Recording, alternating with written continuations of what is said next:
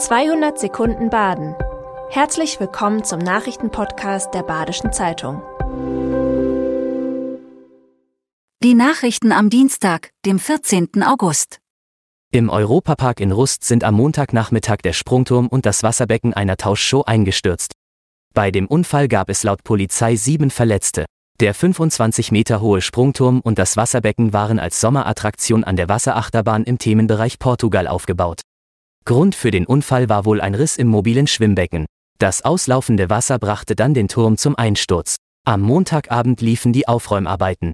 Die Achterbahn soll spätestens am Dienstag wieder in Betrieb gehen. Erst im Juni hatte der Europapark Schlagzeilen gemacht. Damals hatte es in der Yomi-Zauberwelt der Diamanten gebrannt. Viele Unternehmen in Gastronomie und Einzelhandel haben mit Personalmangel zu kämpfen. Neben dem demografischen Wandel seien die Mitarbeiter auch weniger belastbar. In Supermärkten fördert das den Trend hin zu Selbstbedienungskassen.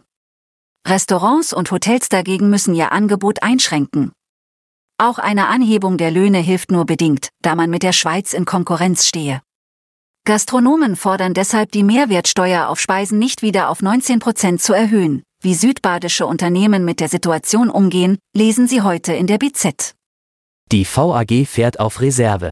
Weil es auch hier an Personal mangelt, Unfälle für Ausfälle sorgen und Reparaturen Zeit brauchen, müssen in Freiburg alte Straßenbahnen in die Bresche springen. Sorgenkind sind Trams vom Fahrzeugtyp Combino. Durch Probleme mit der Elektronik oder undichten Dächern fallen derzeit 15 Prozent der Fahrzeuge aus. VAG-Vorstand Benz sieht aber Licht am Ende des Tunnels. Mitte September soll die erste von acht bestellten Trams des Typs Urbos eintreffen und noch im Herbst in Betrieb gehen. Mit einem Notenschnitt von 0,7 ist Gresen Wiesenack bester Schüler am Marie Curie Gymnasium in Kirchzarten. Seiner Wunschuni in München reicht das trotzdem nicht. Sie besteht auf einen Eignungstest. Für seine Noten hat der gebürtige Amerikaner hart gearbeitet. Vor allem die Sprachen seien Wiesenack schwer gefallen. Der heute 17-Jährige lebte bis zur Grundschule in den USA und zog anschließend nach Kirchzarten in die Heimat seines Vaters. Nach einem Ferienjob bei Testo will der Abiturient an der TUM in München studieren. Zuvor muss der Amerikaner aber noch einen Sprachtest absolvieren, in Englisch.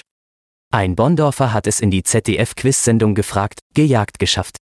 Robert Dorner hatte sich über die Website beworben und wurde anschließend noch per Zoom gecastet. Einen Monat später hatte er per Mail die Zusage mit vertraglichen Einzelheiten und kurz darauf den Aufnahmetermin.